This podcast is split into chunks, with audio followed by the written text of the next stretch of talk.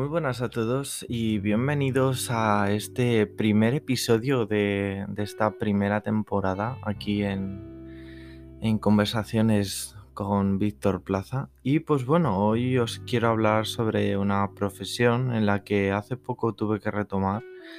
Así que bueno, quería compartiros un poco qué es esta profesión para mí y todo lo que tiene que ver con ello.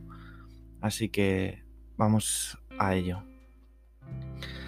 Hoy os hablaré sobre qué es ser socorrista, desde que te sacas la titulación hasta que terminas tu primer contrato.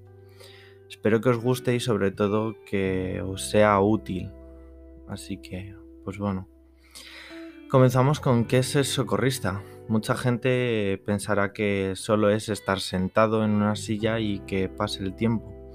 En este sentido, déjame decirte que estoy, estoy muy en contra de ese pensamiento, ya que eh, ser socorrista para mí es, es la primera asistencia, el rescate acuático, o sea, eres un personal sanitario, eh, no, no como lo que tenemos en mente de ese médico que te encuentras en un hospital o, en algún centro médico, pero al final eh, un socorrista es esa persona que te da esos primeros auxilios. Así que no, yo no comparto esa opinión de ser socorrista es esa persona que está sentada delante de una piscina y que pasa el tiempo.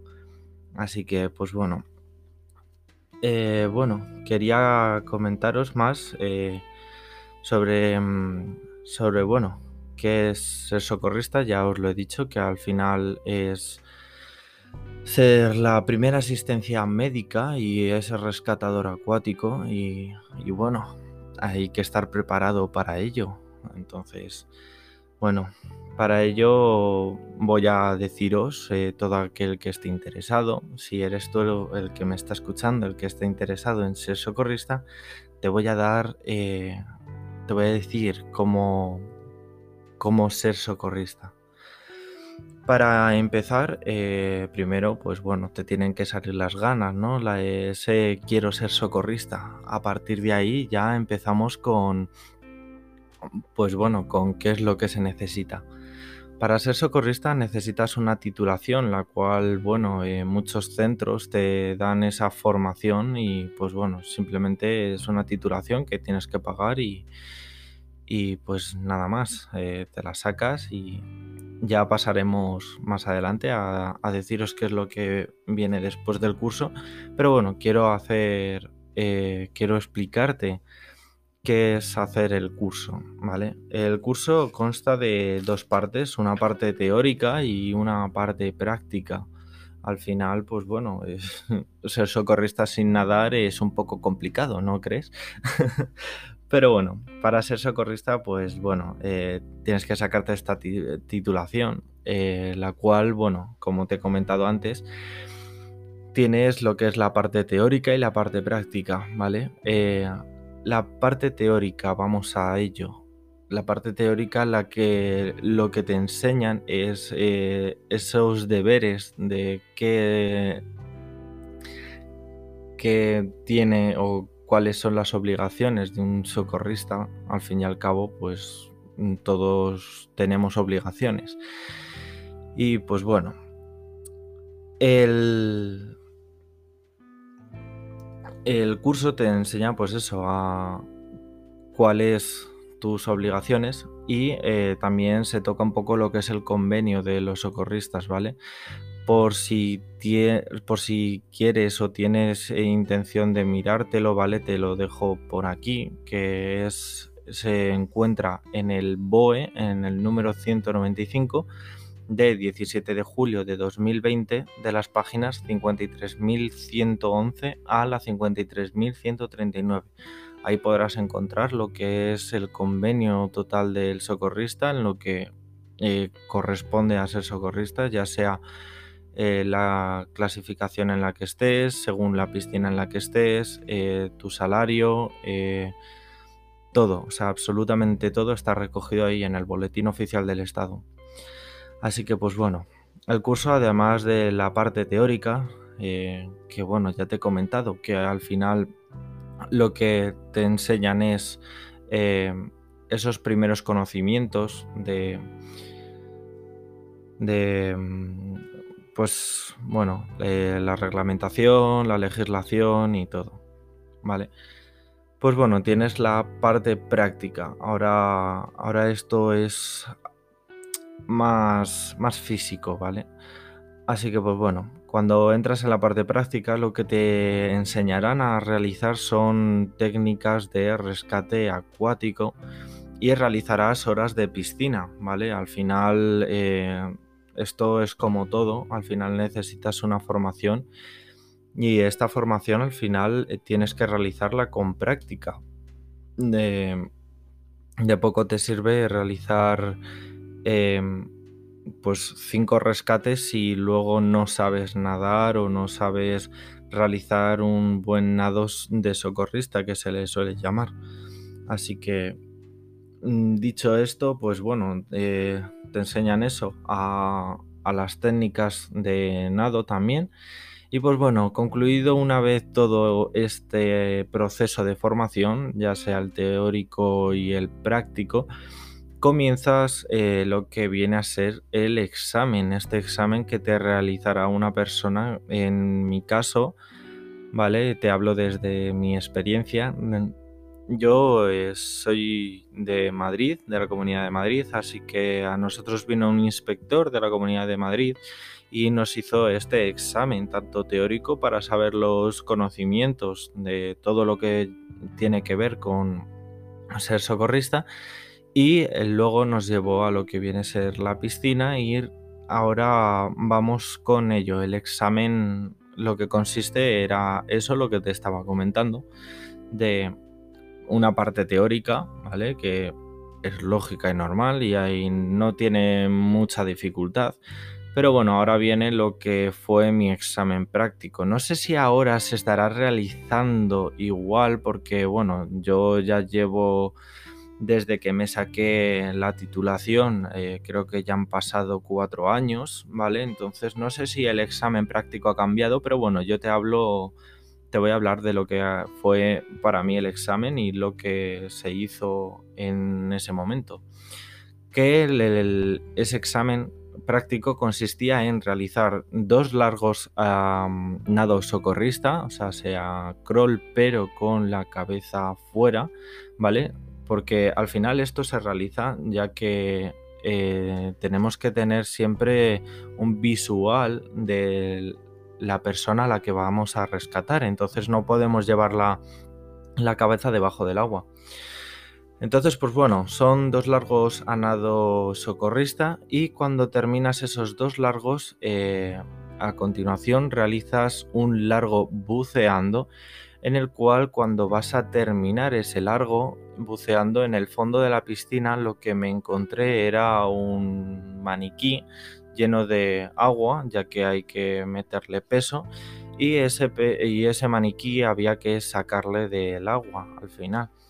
Una vez eh, sacado del agua ese maniquí, eh, tenía que eh, remolcarlo haciendo otro largo más, haciendo la técnica de remolque que te enseñan en el curso. Una vez hecho esto, todo esto, o sea, todos estos largos, recuerdo que tenías que hacerlo en dos minutos. A lo mejor no es dos minutos, o sea, ya ya te he comentado que hace mucho tiempo que me saqué esta titulación, entonces no me acuerdo exactamente cuánto tiempo era, pero vamos, creo recordar que era dos minutos. Si no es así, lo siento mucho, de verdad. Pero bueno, dicho esto, eh, demos el caso de que has aprobado, eh, ya has obtenido ese título. Entonces ahora entras en lo que viene a ser el proceso de, pues bueno, a esperar a que te llegue lo que es la titulación. Y una vez eh, llegada ya esa titulación, pues ahora te toca echar currículums y conseguir ese puesto de socorrista. Ese puesto de socorrista, eh, quiero darte mi opinión y es que pues una vez tú tengas más o menos en la cabeza cuánto, cuándo es cuando las empresas más o menos empiezan a contratar esos socorristas para el verano, no te va a ser muy difícil conseguir un puesto de trabajo. Al final es una profesión que está muy demandada y... Em, no ponen muchos requisitos, por lo menos eh, te hablo desde mi experiencia, ¿vale? No te ponen muchos requisitos a la hora de contratarte, entonces simplemente lo que a mí me pidieron fue tener lo que es la titulación eh, en regla y pues nada más eh, tener disponibilidad para, para realizar para realizar el trabajo. Una vez Hecho eso, ya tienes tu contrato y ahora lo que quiero... A lo que pasaríamos sería a... Eh, pasaríamos a eh, cuáles son tus deberes en una piscina, ¿vale? Estos deberes, eh, bueno, antes de, de comenzar lo que es el verano, tendrías un día, vamos, es lo que suele, suceder, que es un día en el que vas con el técnico o con alguien de la comunidad o, en la piscina en la que vayas a, trabajar y te enseñará para que tú, pues bueno, te, te, familiarices un poco con el lugar, con esa piscina y te mostrará, bueno, debería demostrarte también lo que viene siendo pues depuradora, eh, si tienes control de cloro, control de cloro, eh, bueno, dispensador de cloro, mejor dicho, perdóname. Eh, en caso de no de ser una piscina eh, de sal, no sé qué procedimiento tiene, porque yo únicamente te hablo desde mi experiencia. Em, solamente he estado en piscinas con cloro y pues bueno, te hablaré sobre, sobre ello. Entonces, pues bueno, pues lo dicho, te enseñará un poquito, pues eso, la piscina, eh, la depuradora y lo que tienes que realizar. Una vez hecho esto, ahora sí, comienzas lo que viene a ser el verano y comienzas a trabajar en la piscina. Lo que yo te recomiendo eh, realizar es de esta manera, es como yo me he organizado. Eh, y la verdad es que me va bastante bien y mantengo la piscina limpia y acorde con todo. Al final eh, tienes una hoja, esto nunca se ha cambiado, siempre he tenido una hoja de control, tanto de control de cloro como control del pH y también el control del agua depurada y del agua renovada. Así que pues bueno, esta libreta al final pues... Eh, pues al final tienes que rellenarla y también te sirve para eh, ir apuntando todos los días que vas a trabajar también, también te sirve para ello. Luego también eh, esto ya es algo nuevo, eh, bueno, algo nuevo desde el año pasado también te digo, que al final es el tema de la desinfección, ¿vale? Esto cada empresa lo tiene de una manera, cada contrato es de una manera, entonces tienes que mirarlo bien. De verdad, yo hago especial hincapié, ya que mm, te recomiendo que hagas hincapié en cómo va a funcionar eso a la hora de cobrarse también. Porque hay muchas veces que eh, ese, ese plus que deberías de tener a la hora de, desinfectar la piscina, hay veces que está fuera del contrato, entonces te lo tiene que pagar otra persona o otra entidad, perdóname.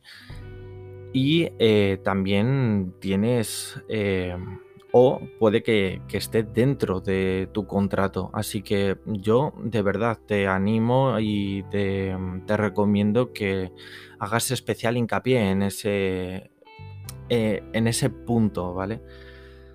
Porque luego, o sea, te va a evitar un montón de problemas. Ahora sí, te comento la rutina que yo, que yo he estado realizando durante estos dos años que he tenido experiencia, bueno, más que dos años, dos veranos, mejor dicho, ¿vale? Y esto es lo que yo hacía. Yo cuando llegaba a la piscina revisaba lo que viene siendo el agua, la piscina, mirando eh, si, se ha ensuciado durante la noche o ha sucedido cualquier cosa, al final la, piscina eh, estaba al aire libre y, tienes que revisar pues si ha habido, si ha habido tormenta, si ha habido eh, rachas de viento, cualquier cosa, pues al final, eh, dependiendo de, dónde tengas la piscina o cómo sea tu piscina, puede llegar a ensuciarse el agua. Entonces tú tienes que estar pendiente de eso también, porque bueno, al final, pues bueno, es, información extra que tú tienes y pues bueno, así sabes qué, es lo que tienes que limpiar. Si ha habido rachas de viento y a lo mejor tu piscina está cerca de obras o cualquier cosa porque es un barrio nuevo, pues a lo mejor eh, tu piscina ha podido o sea, ha podido tener tierra, entonces pues al, tienes que pasar a esa piscina más el limpiafondos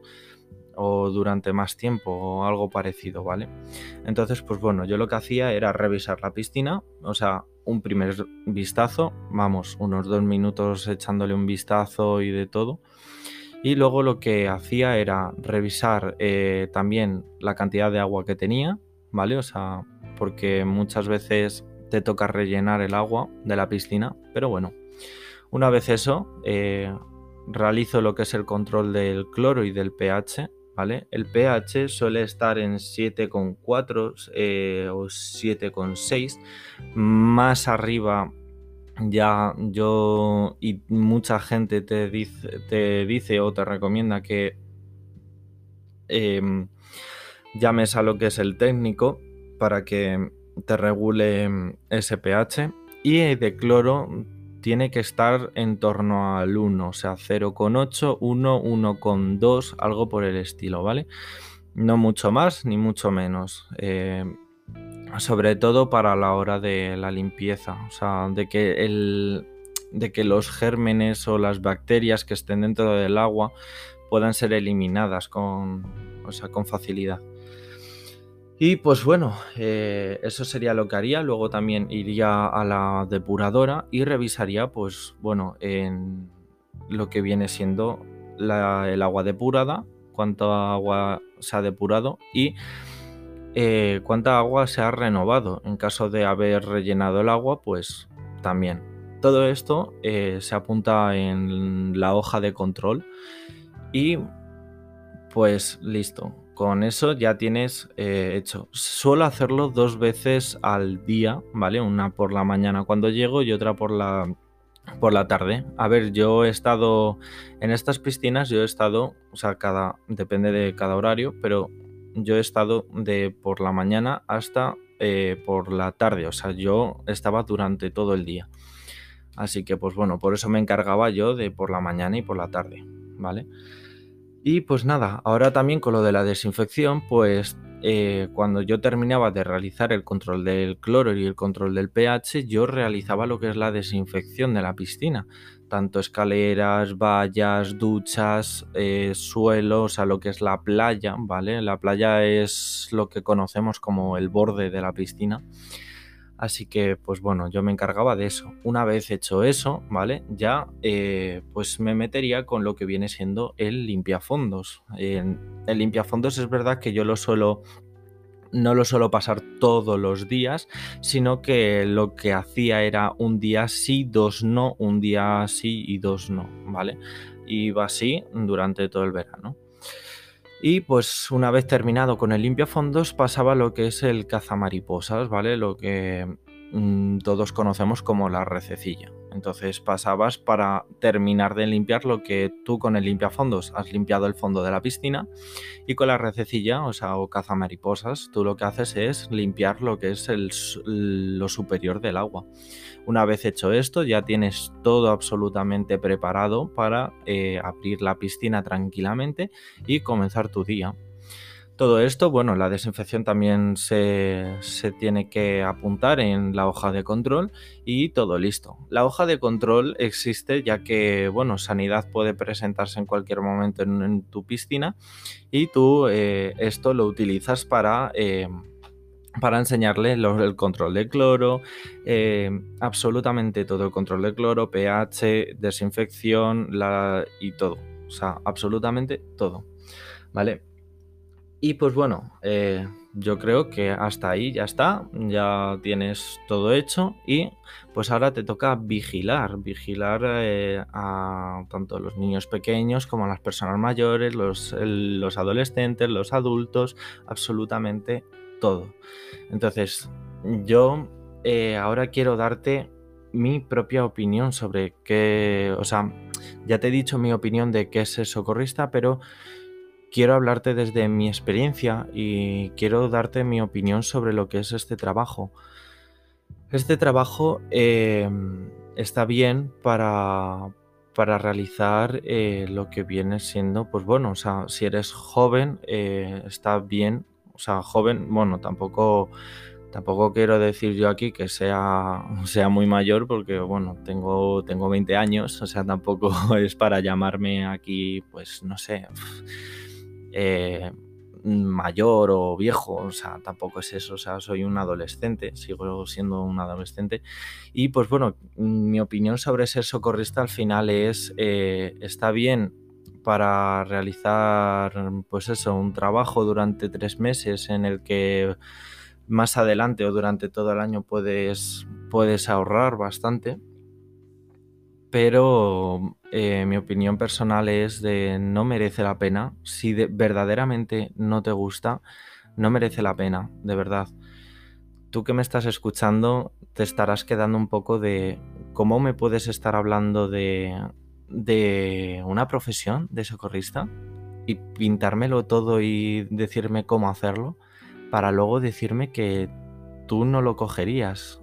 Y el por qué es porque yo ya he estado dos años, bueno, dos veranos, corrijo, y en los dos años yo no he estado contento. Es verdad que el primer año al final es tu primer año, dices, pues bueno, no será para tanto, eh, pero al final terminas quemado si verdaderamente no es lo que te gusta o si verdaderamente a lo mejor te puede llegar a gustar un poquito. O sea, al final esto puede venir en tu contra. Eh, es un trabajo de cara al público porque al final siempre estás expuesto a miradas, a críticas, eh, aunque seas un socorrista eh, ejemplar de que realizas de todo, eres majo y de todo, al final la gente puede puede ir a hacerte daño y mi experiencia ha sido de que durante estos dos veranos siempre me he encontrado con esta persona que viene a hacer daño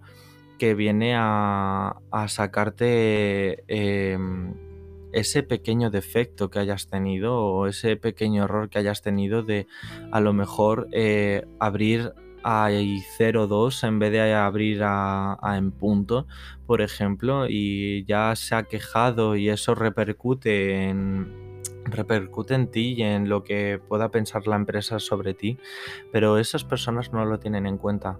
Entonces, este tipo de cosas son las que te irritan, eh, sumando ya, aparte de ello, de cómo, cómo te traten o cualquier cosa.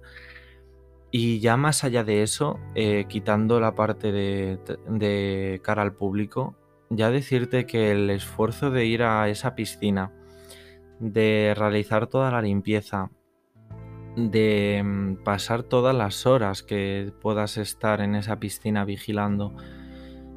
Eh, si todo ese tiempo tú ves, porque al final tienes mucho tiempo, también quiero deciroslo, decírtelo, perdón, de que vas a tener mucho tiempo y vas a tener mucho tiempo para pensar, porque al final lo único que vas a realizar va a ser pensar, aparte de estar vigilando, vas a pensar mucho en, por lo menos es lo que me pasaba a mí, de esto verdaderamente merece la pena, me merece la pena estar aquí eh, irritado, eh, amargado y estar mm, llevando todo, todo, esto, todo esto que es tan negativo para luego lo que me van a pagar y haberme quitado yo por ejemplo este año eh, he cogido lo, más duro, que ha sido estar de lunes a domingo de 9 de la mañana, o sea, perdón, desde las 11 de la mañana hasta las 9 de la noche,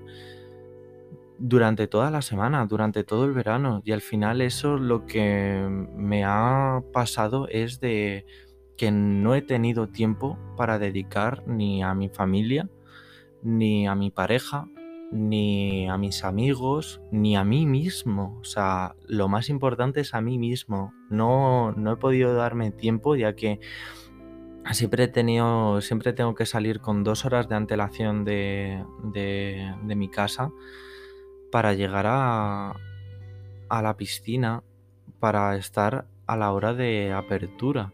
Y luego eh, a la hora de, de salir de la piscina, pues más de lo mismo. Así que, dicho esto, solamente quiero decirte que piénsatelo muy bien a la hora de realizar o querer eh, formar parte de esta profesión. Y poco más. Decirte que muchas gracias por haberme dedicado estos minutos de tu tiempo, de tu día, y espero que te haya servido para mucho. Desde aquí un abrazo y nos vemos en el próximo episodio de este podcast. Un abrazo enorme y nos vemos en la próxima. Adiós.